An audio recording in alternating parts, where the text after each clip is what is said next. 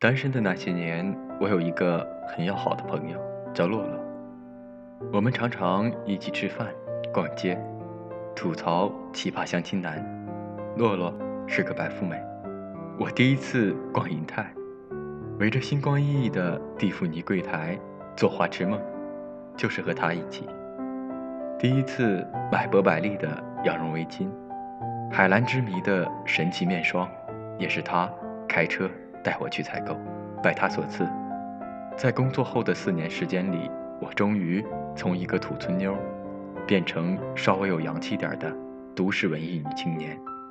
洛洛单身了很多年，所有人都觉得不可思议，因为她是那种百分之九十九的男生都喜欢的女神类型，平均每个礼拜都有新的男生跟她表白，她经常莫名其妙的收到大束玫瑰花。卡片上是陌生又神秘的名字。有一次，我陪他去参加英语职称考试，监考老师居然在众目睽睽之下给他递答案。也不是没有过短暂的情缘，可是那个说爱他、没有他活不下去的男生，最后翻脸的速度比翻书还快。洛洛失恋的那天，哭着跟我说：“其实他没有喜欢过我，他喜欢的只是美女而已。”洛洛喜欢一个人去旅行，假期常常飞到海岛去潜水，喜欢读哲学和心理学的书，周末常常在书店一待就是一整天。可是前男友只想周末宅在家里看球赛，对那些艰涩的书籍觉得无可理喻，认为洛洛就是想的太多，所以才会多愁善感，太难搞，不是那种宜家宜室的女孩。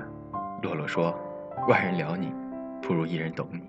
聊姑娘只是套路而已，可是真正懂得，好难。只有懂你的人，才会真的爱你。所以很多看起来条件不错的姑娘，也一直不少人追，但就是没有恋爱。也许就是因为没有遇到那个真正懂的人吧。好几年前，我曾在敦煌旅行，印象最深刻的。”不是鸣沙山的日出、月牙泉的奇观，或者玉门关的壮美，而是敦煌国际青年旅社的老板和老板娘。据说这对情侣是北京人，两个人都很喜欢背包旅行，厌倦浮躁又麻木的都市生活。他们一起走过了很多地方。三十岁那年，在敦煌停留下来，开了一间青年旅社。旅社的大堂是书吧，白色的书柜立在茂盛的植物后面，狗狗在书桌下穿来穿去。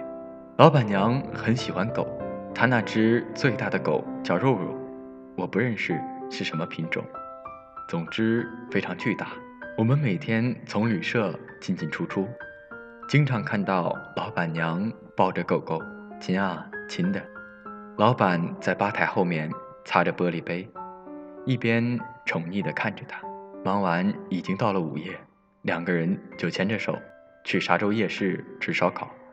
后来同行的小伙伴告诉我，其实老板是名校毕业，在北京的时间有非常优越的职位和薪水，后来辞掉了工作，卖了房子，只为了给老板娘开这间青年旅社，陪她在这偏僻的小城定居下来。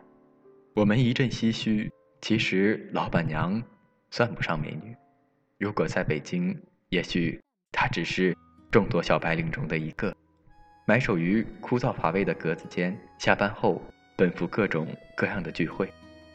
我想，他们选择了这样的生活，一定是真正彼此懂得的走美的吧。幸福从来和物质无关，而是有一个懂你的人，陪你。过你喜欢的生活。泛起层层波浪，可我们如何穿越命运的漩涡？相爱的人啊，怎能不悲伤？我可以为了你放弃所有。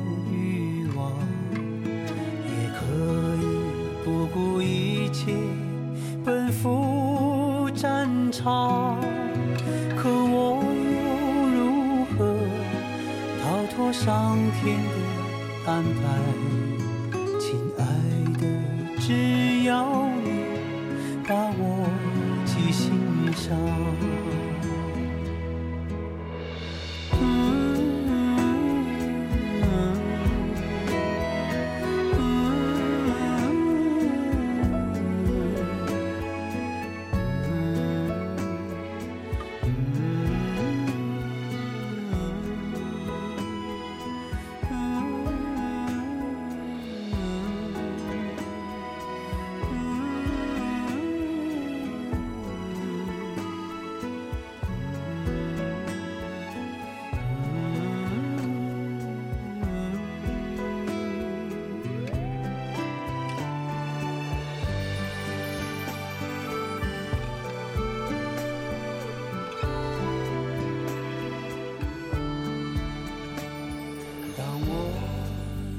在春风吹送的芬芳，多想你在我身旁和我徜徉。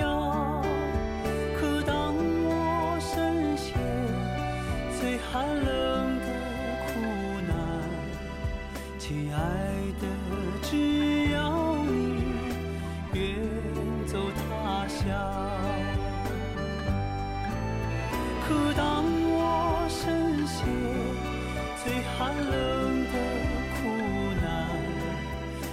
爱的，我要你远走他乡。